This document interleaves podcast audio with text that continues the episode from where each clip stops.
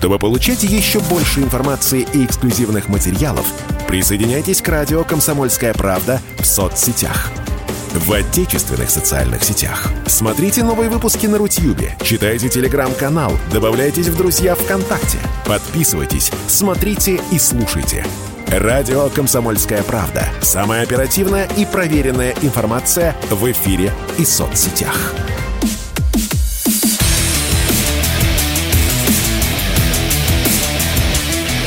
Программа с непримиримой позицией.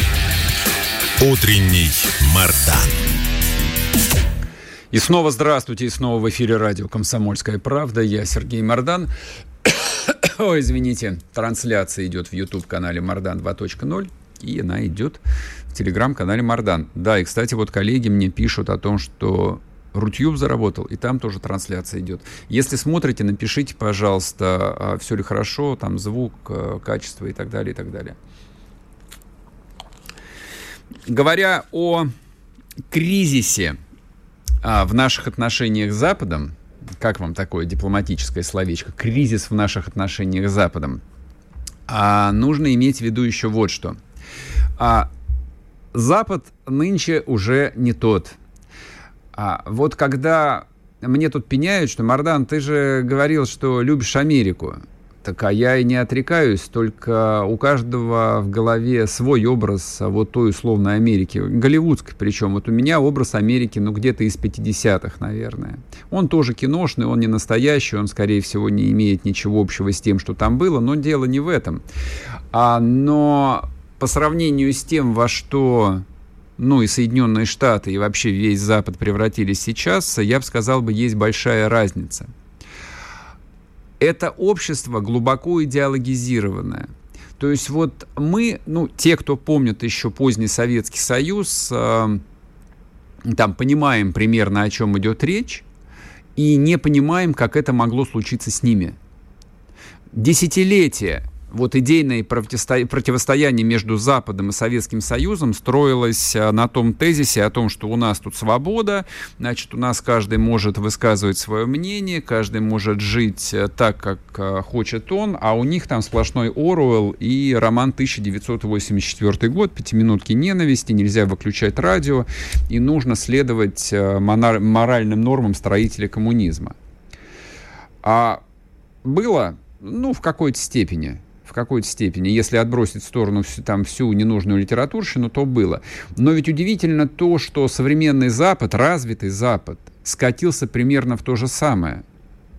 Вот, только их идеология, она, в общем, имеет а, такую странную, не очень понятную нам окраску. Как вы помните, у нас в стране действует а, уголовный запрет на популяризацию нетрадиционных сексуальных отношений среди детей. А в общем, там изначально было понятно, что его нужно докрутить.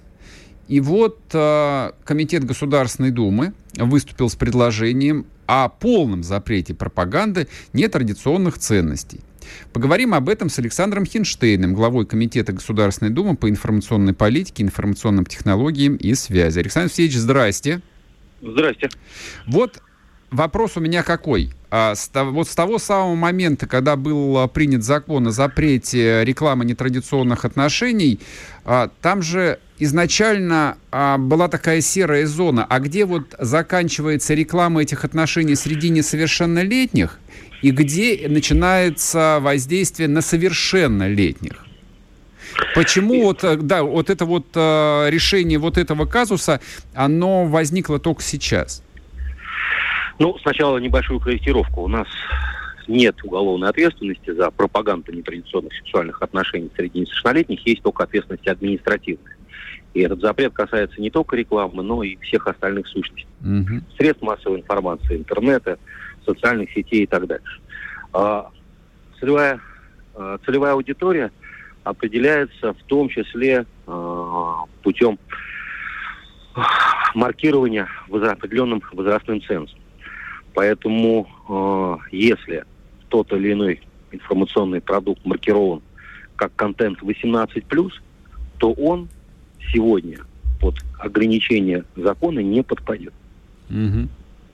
Но я согласен в том, что это очень условная грань, и ну, несовершеннолетний спокойно может эти материалы, конечно же, увидеть. Ну, я вспоминаю свое детство, нет ничего более желанного, чем поход в кинотеатр.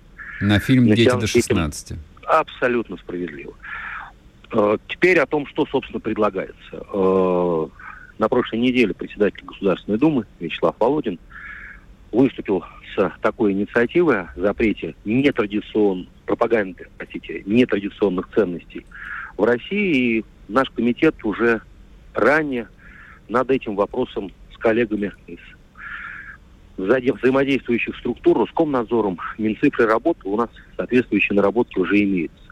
Поэтому мы полностью поддерживаем позицию спикера Государственной Думы, предлагаем конкретные шаги. А именно, первое, расширить запрет на пропаганду, я подчеркиваю слово пропаганда, угу. нетрадиционных сексуальных отношений на все сущности без относительно возрастного ценза. Этот запрет должен коснуться и средств массовой информации, и интернета, и социальных сетей, и такая отдельная важная тема, как аудиовизуальные сервисы, или, проще говоря, онлайн-кинотеатры, поскольку сегодня в онлайн-кинотеатрах вообще ограничений каких-либо нет, в том числе и по возрастному цензу. И, конечно же, и в офлайн тоже необходимо это запретить.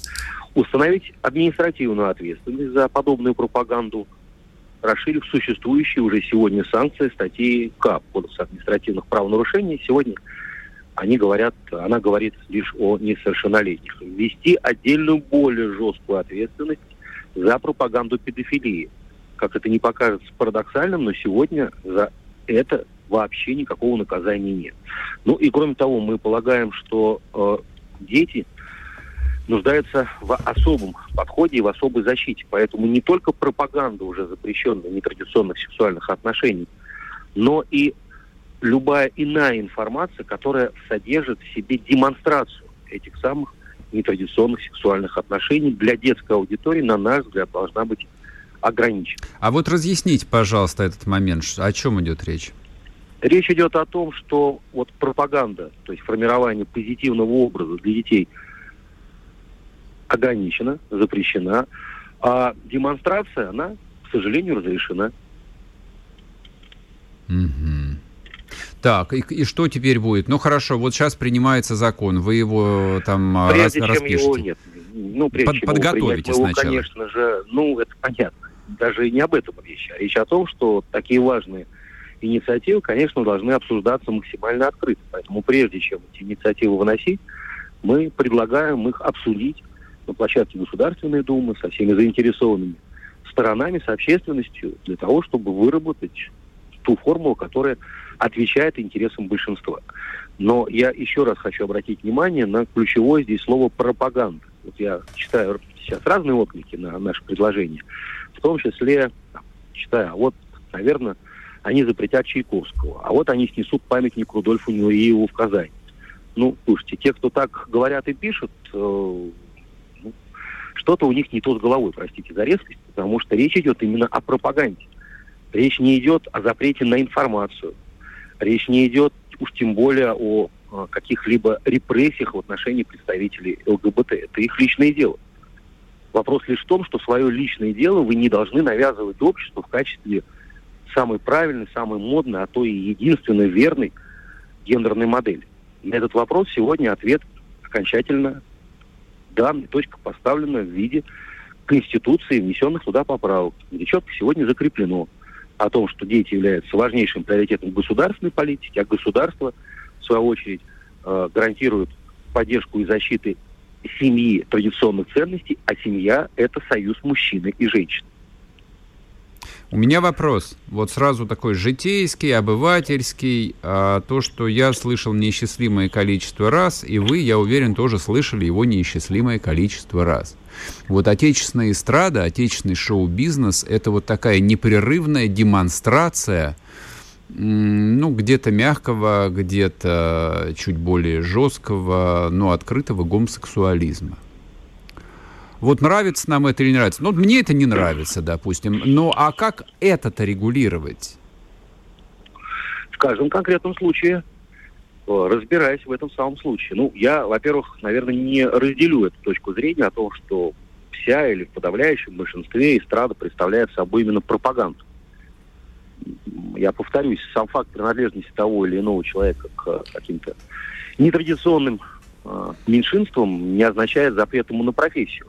Вопрос лишь в том, что он не должен пропагандировать это. Ну вот я вам приведу, приведу конкретный пример. Телеканал Муз-ТВ был оштрафован Роскомнадзором за трансляцию музыкальной премии, на которой, возможно, вы помните, значит, исполнители пришли в женской одежде. Да, помню, конечно. Ж Жеманить, исполняя там Дани Милохин и прочее. Вот эта э, трансляция была вообще в э, дневное время, и Роскомнадзор посчитал в этом сюжете как раз пропаганду нетрадиционных сексуальных ценностей. Угу. Но если условный Боря Моисеев просто выходит на сцену и поет, и при этом за ним не стоит хор из детей, как это было еще 20 лет назад, если вы найдете в интернете uh-huh, сети, uh-huh. посмотрите ролик. Да-да-да, я знаю, Клипов, которые были 20 лет тому назад, как, э, значит, 8-10-летние, 8-10-летние дети, значит, сзади у него приплясывают, изображают вот эту самую страсть. Вот, если условный, я подчеркиваю, условный Борис Моисеев выходит на сцену и просто поет, да бога ради, пусть поет. Если это нравится кому-то, этот кто-то будет его слушать, смотреть. Успокоили, успокоили. Мы сейчас уже уходим на новости. Спасибо вам большое. Александр Алексеевич Хинштейн был с нами, глава Комитета Госдумы по информационной политике. Спорткп.ру О спорте, как о жизни.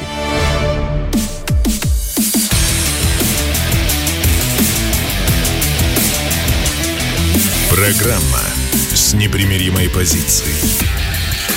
Утренний Мардан. И снова здравствуйте, и снова в эфире радио «Комсомольская правда». Я Сергей Мордан. Но если уж вы хотели поговорить... Э, я не знаю, там, о социальной жизни, о культуре. Ну, прозвучали же фамилии Чайковский, прозвучала фамилия Нуреев. Я а, вот пытаюсь обратиться к своим каким-то детским подростковым воспоминаниям, вот Петр Ильич Чайковский, он относится к такому очень недлинному списку имен, которые наше все. Вот, условно говоря, есть там Пушкин в литературе, в поэзии. В литературе, наверное, это будет э, Лев Толстой, Чехов, Достоевский, а в музыке это Чайковский. Вот такие вот общеизвестные фамилии, общеизвестные имена. И если бы кто-то в моем детстве попытался бы вот про это наше все в музыке вот вдруг говорить, вот, а вот он, он, он, вот это вот самое, я бы лично испытал бы чувство личного оскорбления. Я был бы оскорблен. То есть это явно как бы грязь, э, и вот пытаются вымазать там великого человека, с именем которого связано вот, вот то, что люди понимают под словом «Россия» во всем мире. Ведь так же было? Было. Потом, да, наступили новые времена, э, так сказать, свобода информации, свобода прессы, свобода печати. И вот э, это вдруг э, сначала просто превратилось в самое такое горяченькое, живенькое, интересненькое, а потом, спустя какое-то время, а это стало продвигаться и предлагаться как, скажем так, определяющая часть в биографии Чайковского. То есть вот «Лебединое озеро» — это не важно. А вот то, что у него там происходило в его частной жизни, вот это вот принципиально важно. Ну, не знаю, а меня мучают смутные сомнения, можно ли эти вещи вот просто отрегулировать э, на уровне федеральных законов. Мне кажется, не вполне, потому что так всегда возникают некие юридические дырки, всегда возникают вопросы по правоприменению, и если нет какой-то общей принятой э, этики, которая навязывается обществом, в том числе и неправовыми, э, не, неправовым образом, тогда ну, мы будем двигаться примерно в том же самом направлении, в котором двигается и Запад. Но мы в известной степени не то чтобы являемся частью Запада, но находимся под э, очень сильным влиянием. И разрушение вот той идентичности, которая есть, разрушение той культурной модели, которая по-прежнему, ядро ее сохраняется, происходит э, там, на самых разных уровнях. В этой войне участвуют сотни тысяч людей. Кто-то осознанно, кто-то неосознанно. Из нового, а, то, что появилось в общественной дискуссии, появился такой э, интересный термин деколонизация русской культуры.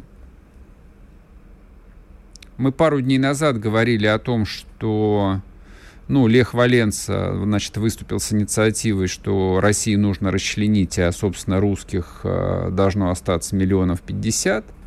А до этого в Конгрессе США происходили слушания тоже по деколонизации России – это все части одного и того же явления, но вот разрушение идентичности, разрушение ткани народа, разрушение ткани а, большой цивилизации, которой без всякого сомнения является Россия, оно многослойное.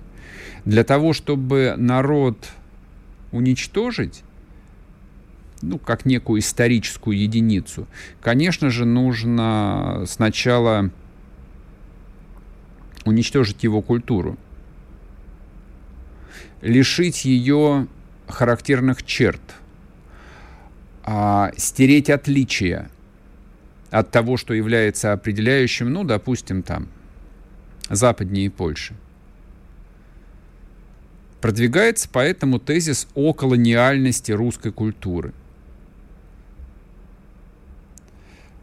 в, знамен... ну, в таком нашумевшем, относительно нашумевшем интервью э, знаменитого в прошлом э, российского продюсера Александра Роднянского, который дал интервью Антону Долину, прозвучал тезис о том, что русская культура изначально повреждена, потому что является имперской, и он свою роль, функцию художника видит э, в том, чтобы провести деконструкцию вот этой вот имперской русской культуры. Много непонятных, много нерусских слов, я понимаю, но это важно. Это тогда прозвучало довольно оригинально, то есть ну, вот в нашем а, публичном пространстве там немного разговоров на эту тему происходит. Это из новенького, это из свежего. Это получило продолжение. Например, в новой газете по-моему, запрещенный Роскомнадзором, если я не ошибаюсь, потому что я через VPN читал эту статью, вышла гигантская совершенно, вот, вот как, как кирпич тяжелая статья о творчестве Иосифа Бродского, русско-американского поэта. Я просто напомню, а, Бродский лауреат премии по литературе. Бродский писал а, на русском языке, Бродский писал на английском языке, так же, как Набоков. Ну, про, английскую, про английские его стихи я сказать ничего не могу. В плане русской поэзии, да, это большое имя, это большая величина в истории русской литературы 20 века. Он наш поэт. Несмотря на то, что ему пришлось из Советского Союза, из России уехать, но его выдавливали отсюда. Вот. И так получилось, что несколько десятилетий его наша либерота, особенно иммигрантская либерота, они его успешно приватизировали. И мы в это верили. Мы верили в то, что там Бродский это вот один из тех э, иммигрантов, которые уехали и которые до сих пор уезжают. Там всякие Ертеньевы и прочие бессмысленные пошляки, которые, значит, складывают слова в рифму и прочее, и прочее. Но все было бы хорошо, если бы не случился 2014 год, когда было опубликовано знаменитое стихотворение Бродского «На независимость Украины». Я не буду его читать, многие его и слышали в его исполнении, многие его читали. А, вот в течение восьми лет а, там пытались эту тему и так повернуть, и так повернуть, что, в общем, ну, это там каприз художника, и у Бродского было плохое настроение. Но вот сейчас, на пятом месяце кампании украинской, а, стало понятно, что не выходит каменный цветок, и нужно, в общем, как-то это объяснить. А либералы вынуждены а, деконструировать имперский характер, в том числе и поэзии Бродского. То есть вот они его разоблачают, что нет, конечно, Бродский гад и мерзавец, Вот, мы-то думали, что он наш, а он нифига не наш. И это правда. Это они еще не знают, в честь кого родители его Иосифом назвали. Догадайтесь с трех, с, трех, с трех раз, в честь кого Бродского назвали Иосифом, пап с мамой. Угу. Подсказку дать? У этого человека были усы, и он носил военный френч. Вот, так что, да, действительно, русская культура, русская литература особенно, она имперская от начала до конца. Вот это вот ощущение России как пространства, как пространство империи, которое вмещает в себя десятки, сотни народов, которое укращает хаос, цивилизует его, приносит порядок, мир, покой. Вот это вот пронизывает всю русскую литературу до 17 года, после 17 года, в этом смысле ничего не меняется.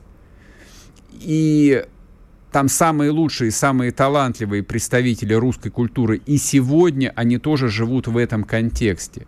Вот почему в русской культуре, допустим, никогда не было ну, того, что называется таким вот э, квасным патриотизмом или тем более квасным национализмом. Никогда ни один большой русский писатель этим не грешил и не страдал. То есть это совершенно не соответствовало традиции.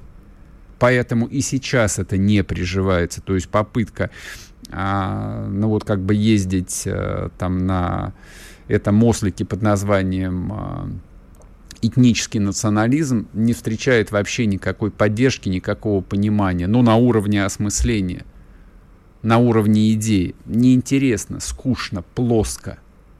Потому что великая русская литература, то, что мне как бы близко, вот оно всегда над этим, она всемирная, она вселенская, она всех в себя хочет вместить, она всех хочет полюбить, да, она всех хочет осчастливить. Русский мир — русская цивилизация, империя, в нашем варианте российская, она желает осчастливить весь мир. Такой крест, такая судьба, с этим ничего не попишешь. Вот, поэтому ее, конечно, нужно деконструировать. К слову, надо сказать, что они пытаются деконструировать таким образом и большие европейские культуры. Они также их разрушают. Французскую культуру, английскую культуру, немецкую культуру. Там тоже борются с имперскостью, с колониализмом и, соответственно, предлагают альтернативную картину мира, да, в которой нет гендеров, вот, или точнее есть множество гендеров. Там англиканская церковь вчера заявила официально о том, что они не могут точно определить, что является женщиной. Представляете, до чего дожили? Вот, собственно, линия разлома, противостояния между Россией и тем самым прекрасным Западом, который мы так любили, так долго хотели стать похожим на него. Ну вот, не получилось, по счастью. Чтобы получать еще больше информации и эксклюзивных материалов, присоединяйтесь к радио «Комсомольская правда» в соцсетях – в отечественных социальных сетях. Смотрите новые выпуски на Рутьюбе, читайте телеграм-канал, добавляйтесь в друзья ВКонтакте, подписывайтесь, смотрите и слушайте. Радио «Комсомольская правда». Самая оперативная и проверенная информация в эфире и соцсетях.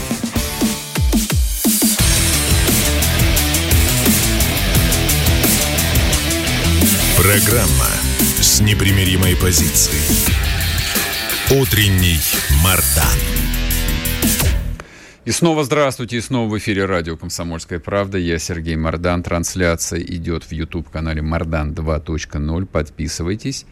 Нажимайте кнопку «Нравится». Идет трансляция в Телеграм-канале Мардан. Тоже подписывайтесь. А, хотелось бы сегодня поговорить про энергетику. Я напомню, почему. Значит, э, Северный поток-1 остановлен на 10 дней. Говорили об этом.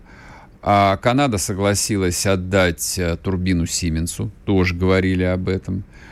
А, тем не менее, драматические изменения на, на энергетическом рынке Европы и Соединенных Штатов, э, простите, никуда не делись там все, в общем, э, стремительно движется в сторону того, что называется рецессия. Экономический кризис, по-русски говоря. Поговорим об этом с Владимиром Демидовым, экспертом международного рынка ресурсов и энергетики. Владимир, здрасте. Доброе утро, Сергей. Так, вот читаю новость. Рейтер пишет, цены на нефть могут прыгнуть до 140 долларов на фоне антироссийских санкций. Что-то как-то мало. Обещали 280-350, а уже 140. То есть это уже хорошая новость в понимании Рейтера или нет? Знаете, мне кажется, очень сложно вообще э, серьезно воспринимать любые прогнозы. Я бы сказал, дальше, даже больше такие гадания на кофейной гуще, вот, э, что от Citigroup, что от JP Morgan – Первые говорили, э, последний прогноз их это 45 долларов за э, баррель, последние говорят, что это 380. Ни те, ни другие, я думаю, не правы, потому как эта цена не выгодна ни покупателям, ни продавцам.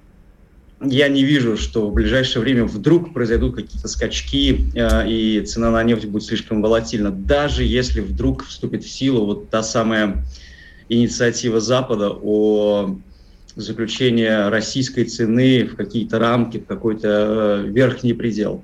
Этого не произойдет. Вот давайте об этом поговорим. А, вроде вот при всем безумии, а, я для слушателей просто еще раз объясню, о чем идет речь. А, обсуждается, ну, по крайней мере, в публичном пространстве уже пару недель следующая идея, что а закрывать путь на рынок российской нефти не очень хорошо. Не, не то чтобы, не, это морально, это хорошо, но, к сожалению, не получается, потому что на рынке есть дефициты для того, чтобы цены слишком сильно не росли, нужно русскую нефть пускать, но, с другой стороны, нельзя же позволять Путину набивать его военную казну долларами, потому что эти доллары превратятся в пушки, ракеты, танки и будут изничтожать а, прекрасную Украину. Вот такая вот дилемма. Ну, соответственно, придумано а, вот творческое, очень оригинальное решение.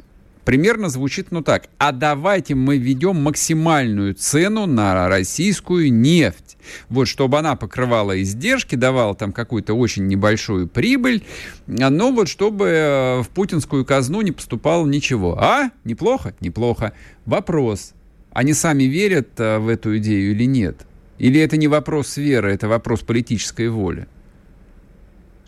Э, вы знаете, Сергей, мне кажется, что они на своем уровне э, хотят в это верить, а главное, они хотят заставить поверить это, в это своих избирателей. Вот это самое главное для них на данном этапе, потому что если мы взглянем на все предыдущие инициативы, принятые э, западными странами, то мы поймем, что во-первых, они в большей части ударили намного, существенно сильнее именно по странам, которые приняли эти санкции. Даже скажу, скажу больше, США принимает санкции, настаивает на них, чтобы Европа приняла. И это все бьет по Европе больше даже, чем mm-hmm. по США. А, и поэтому, а, если мы пытаемся применить какой-то логический аппарат здесь и подумать, что ну это же нелогично, вам же будет хуже, я думаю, что, к сожалению, на этом этапе мы не можем использовать логические приемы. Поэтому я думаю, что они примут э, вот эту инициативу э, и США, и Великобритания, и Евросоюз. Но тут нужно понимать, что, ну хорошо, приняли вы, э, какие методы контроля за исполнением данной инициативы? Их в основном три, наверное, направления будет. Первое – это если какая-то компания транспортная решит переправить российскую нефть, и в документах этой транспортной компании будет указано, что цена, по которой была закуплена нефть, выше, чем вот то, э, чем та цифра, которую они придумали, то эта компания будет, э, попадет под санкции. Угу. Страховщики, которые будут страховать этот транспорт, такая же история. И те покупатели финальные, которые покупают эту нефть, если вдруг они купят ее по цене выше, чем э, указано в, са- в санкционном списке, тоже попадут под санкции. Но нужно понимать, а, что естественно, что начнутся э, манипуляции с этими бумагами. Это раз. Второй вариант. Мы сразу же увидим, что Индия и другие страны, которые не поддерживают э, санкции против России, вдруг станут крупнейшими покупателями нефти России. И я уверен, что Индия вдруг станет э, существенно увеличить долю поставки своей нефти либо нефтепродуктов на рынок Европы, США, Великобритании. Угу. Естественно, это будет российская нефть. Это будет та же самая история, как с Украиной, которая не закупает российский газ. Я читал вчера вот об этой э, идее о том, что практически невозможно ввести верхний потолок э, цены на нефть. Э, ну, вроде бы вот э, там автор повторял все те аргументы, которые вы приводите, но в конце пишет, что, ну, в переводе на русский язык, на понятный, все равно политики решат так, как они сочтут просто целесообразным. А я понимаю все про целесообразность, но с другой стороны, вот исхожу из того, что это Путин может, допустим, мыслить категориями там многих лет и даже десятилетий, а вот а, не как какой-нибудь условный Макрон, а, у которого нет а, сейчас парламентского большинства, и ему приходится, в общем, так или иначе вступать в какие-то тактические временные союзы, принимать там странные популистские решения и прочее. Вот цены растут Стоимость э, топлива на заправках европейских э, больше двух с половиной э, евро за, по дизелю. Это просто вчера мой приятель из Баварии писал. А Штаты, ну ладно, у них отдельная история. В Штатах другая причина. У них рост цен на энергоносители приводит к тому, что останавливается промышленность. Даже у них уже останавливается промышленность. Но при этом политики все равно гнут свою линию доводя себя до какого решения? Ну, доводя себя до политического кризиса, когда их просто вышвырнут. Чего мы не понимаем, что мы вот в этой логике пропускаем? И сразу еще вопрос. Вот меня, как человек достаточно взрослого, учили по учебникам марксизма и ленизма о том, что бытие определяет сознание, вот, о том, что власть капитала безгранична. Где власть капитала-то? Вот их а, просто эти политиканы с капиталистского холма вгоняют а, в нищету, разоряют, а они все терпят. Объясните мне. Это очень хороший вопрос. Наверное, давайте начнем э, с марксизма-ленинизма. Э, к сожалению, я не застал э, этих учебников, пришлось читать самому. Э, это очень интересный вопрос в том разрезе, что если взглянуть на то, что происходит в Европе, кстати, капитализм, как, как предсказывал Маркс, что капитализм в какой-то момент перейдет в коммунизм, а потом достигнет апогея в виде социализма, мы можем на самом деле это видеть в Европе как бы мы э, не хотели, либо не хотели, но в некоторых странах э, социальная составляющая политики государства крайне высока, особенно на севере. И более того, то, что происходит сейчас в Европе, мы можем видеть, что э, Евросоюз стал таким, как бы, как, как будто бы Советским Союзом Европы, ввиду того, что его политика, социальная политика мало чем отличается от, от политики Советского Союза. Угу. Так, а, отвечая на ваш вопрос, а, почему же политики Европы делают то, что практически убивает их экономику а, и политический строй, я скажу проще. Вы посмотрите на то, что они делают в медийной сфере. Чем хуже ситуация, тем больше и русофобия, и в принципе возгласы о том, что надо потерпеть надо потерпеть, у нас есть идея, вот она, нужно побороть вот этих варваров с Востока, и тогда будет хорошо. И под эту песню э, проводятся невероятные реформы. Вы знаете, вот, к сожалению, мне кажется, даже в нашей э, медиасфере практически не освещается очень важный вопрос э, э, о том, что происходит, допустим, в Нидерландах, в Испании, где фермеры выходят э, на забастовки по двум причинам, что самое интересное. Первая причина, очевидная, это рост топлива, который, естественно, кризис сейчас на, а, на рынке топлива, слишком высокая цена, их можно понять. Но второй, очень важный вопрос, а, который они поднимают, особенно в Нидерландах. А, власти Нидерландов начали отчуждение земли с целью установки на них ветряков. Uh-huh, uh-huh. То есть пахотные земли переводятся э, в земли, на которых будут установлены э, ветряные турбины.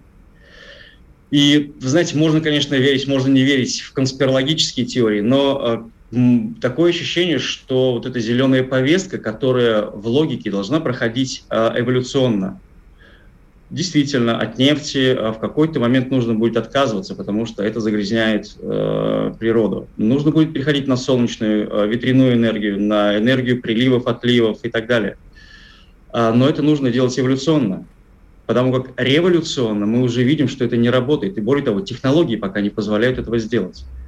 Но ввиду того, что во главе Вашингтона сейчас находится Демократическая партия, эм, основные спонсоры которой как раз являются компании, продвигающие зеленую повестку, угу. мы видим, что ну, мир движется, к сожалению, к коллапсу. Э, страны хотят перепрыгнуть от нефти, газа, от других источников на ветер и солнце, хотя... Владимир, я вас тут прерву на одну минуту, мы уйдем на новости, вернемся и продолжим. Чтобы получать еще больше информации и эксклюзивных материалов, присоединяйтесь к радио «Комсомольская правда» в соцсетях в отечественных социальных сетях. Смотрите новые выпуски на Рутьюбе, читайте телеграм-канал, добавляйтесь в друзья ВКонтакте, подписывайтесь, смотрите и слушайте. Радио «Комсомольская правда». Самая оперативная и проверенная информация в эфире и соцсетях.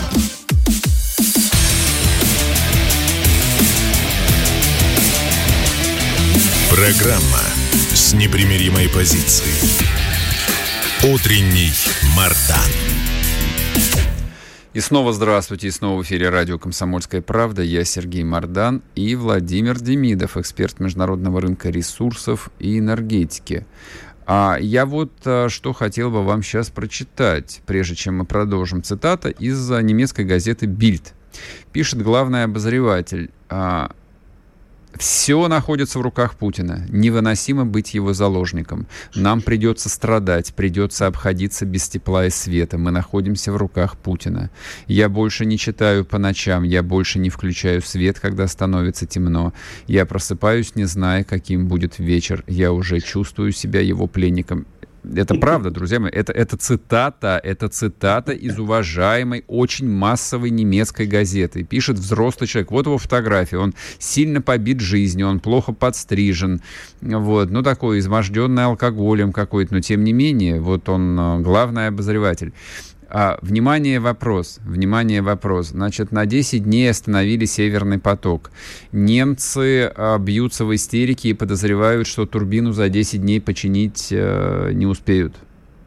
А если и починят, то потом снова сломают. Владимир, скажите, пожалуйста, как вы думаете, вот э, противостояние перейдет э, в энергетическую сферу, ну, в жесткой форме или нет? Ну, вот если абстрагироваться от, э, так сказать, публичных официальных заявлений российских официальных лиц. Ну, во-первых, противостояние в энергосфере уже давно идет. Как мы видим, что происходит на рынке, на газовом рынке и нефтяном рынке Европы, все, что происходит, это, знаете, как, если говорить терминами 90-х годов, то просто у российских компаний отжимают европейский рынок. А, и идет передел а, рынка Европы, из которого просто убирают Россию. Угу. Жесткого противостояния, о котором вы говорите, оно уже достаточно жесткое. То есть Россию пытаются полностью оттуда исключить. Но если мы вернемся вот к той статье, которую вы только что зачитали, все в руках Путина. А что в руках Путина? Все. Ну, ну, все. Ну, а Путин не перекрывал потоки никакие. А, он не ставил барьеры. Единственное, что было введено, это указ от начала апреля, в котором а, предписывалось выплачивать, э, предписывалась новая схема оплаты, которая не является сильным нарушением контракта, и, в принципе, большинство а, компаний, стран перешли на него, и только наиболее идеологически прокачанные страны этого не стали делать. Путин не перекрывал потоки, еще раз, ни нефти, ни газа все в Европе могут покупать ее, э, и, его, и газ, и, и нефть. И поэтому говорить о том, что все в руках Путина, нет. Все, единственная причина, по которым э, высокие цены на нефть и газ в Европе, это те самые санкции, которые были введены э, Евросоюзом и Соединенными Штатами Америки. Поэтому переход в какую-то более жесткую фазу, она возможна только в каких-то форс-мажорных обстоятельствах, потому что я не вижу, по каким причинам вдруг Россия перекроет э, транспорт нефти либо газа. Ну, я вам предложу пару причин, если хотите. Да, Европа поставляет тяжелое вооружение на Украину. А европейские самолеты, ну, входящие, собственно, возду- военно-воздушные силы НАТО, предоставляют разведывать, разведывательную информацию украинцам. То есть Запад, на самом деле, за, армии западных стран принимают непосредственное участие, ну, как бы руками своих прокси, но в войне против России. Чем это, это, это недостаточная причина для того, чтобы нанести, так сказать, ответный удар?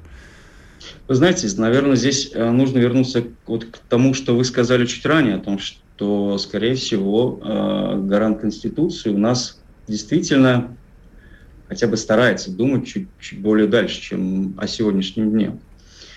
А, вы абсолютно правы в том, что да, Европа поставляет э, оружие, э, делится информацией, раз, разведданных, но одновременно с этим я считаю, что бизнес э, и вот та, та поставка энергоресурсов и, э, и остальных ресурсов, э, возможно, в будущем может стать именно тем мостом, который позволит нам, если, если не стать друзьями снова, что в, ближ... в ближайшей перспективе, конечно, маловероятно, то хотя бы наладить э, взаимопонимание на взаимовыгодных условиях.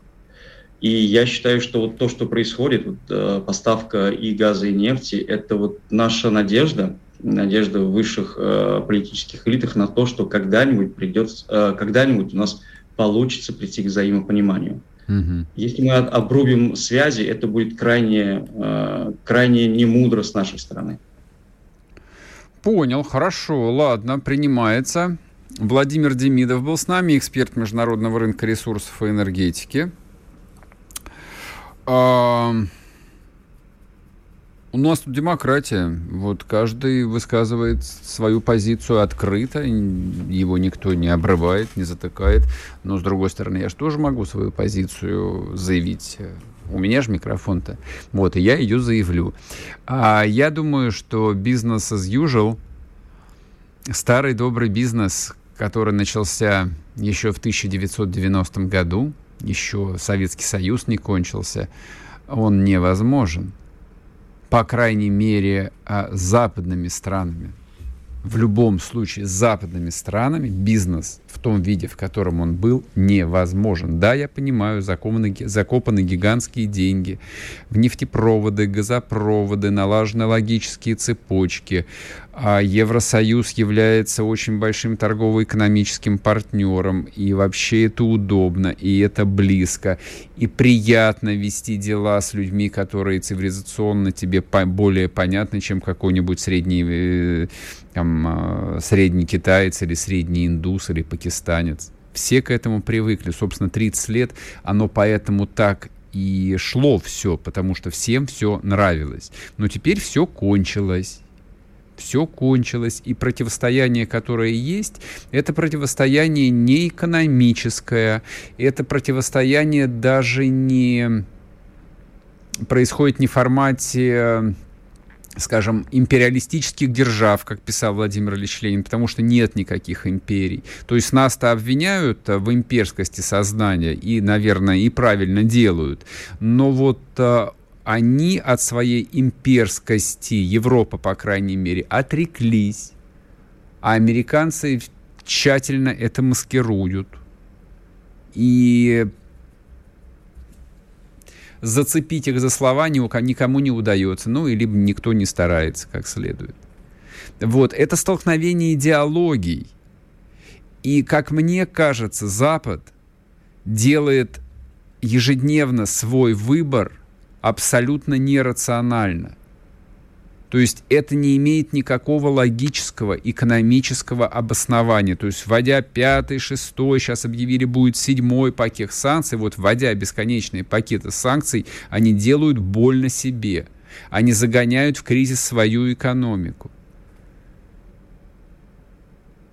То есть мы задаемся вопросом, как же так, они не умеют считать, а они умеют считать лучше нашего, уж поверьте мне. У них все нормально с учетом и с планированием но они делают свой выбор на основании действительно идей, представления о будущем. Вот то, что мы вынесли сегодня в анонс э, трансляции, да, мы хотим сломать мировой порядок, именно так. Когда Блинкин говорит о том, что Россия и Китай хотят э, сломать мировой порядок, именно так Россия и Китай, про Китай не скажу, а Россия точно хочет сломать мировой порядок. Потому что вот а, в этом порядке нам предложено очень некомфортное и очень непочетное место. Нас это не устраивает, поэтому мы готовы даже сломать его целиком, к чертям собачьим, разнести в хлам, и потом на дымящихся руинах начать строить что-то новое. Мы согласны даже на это. Мы согласны на то, что мы много потеряем. Мы согласны на то, что мы много недозаработаем. Ну или, скажем так, какие-то деньги мы недозаработаем. Но в этом смысле у российской власти подход а, такой, очень русский. Всех денег не заработаешь. И еще один подход российской власти. Деньги это не главное. Или деньги это еще не все. Вот это правда есть. В этом смысле осознание о российской власти Кремля как некой э, сущности, понимание себя, для чего он, для чего он есть, принципиально отличает Кремль, коллективного Путина, от, допустим, американских элит. Почему это отличает их от европейских элит? Да, мы, мы не похожи на них, да, мы архаичны, да, они говорят, что вы застряли там в 19 веке, да как угодно, да, мы застряли в 19 веке, нам хорошо в этом 19 веке. Мы считаем, что в 19 веке все организовано было мудро, правильно, ну, по крайней мере, правильней по сравнению с тем, как, как вы устраиваете сейчас свою жизнь. То есть, когда вы разрушаете вот эту вот жизнь, которую строили несколько поколений европейцев, это противоречит здравому смыслу. А мы не хотим, чтобы наша жизнь противоречила здравому смыслу. Поэтому мы сломаем этот мировой, мировой порядок. Вот, да, и я верю в то, я точнее так предполагаю, что в этот самая пресловутая турбина газовая, из которой сегодняшний разговор и начался, действительно вполне а, может так статься, что ее не починят. Но мы будем за этим следить, конечно же. На сегодня все. Будьте здоровы, я вас обнимаю. Услышимся завтра. Пока.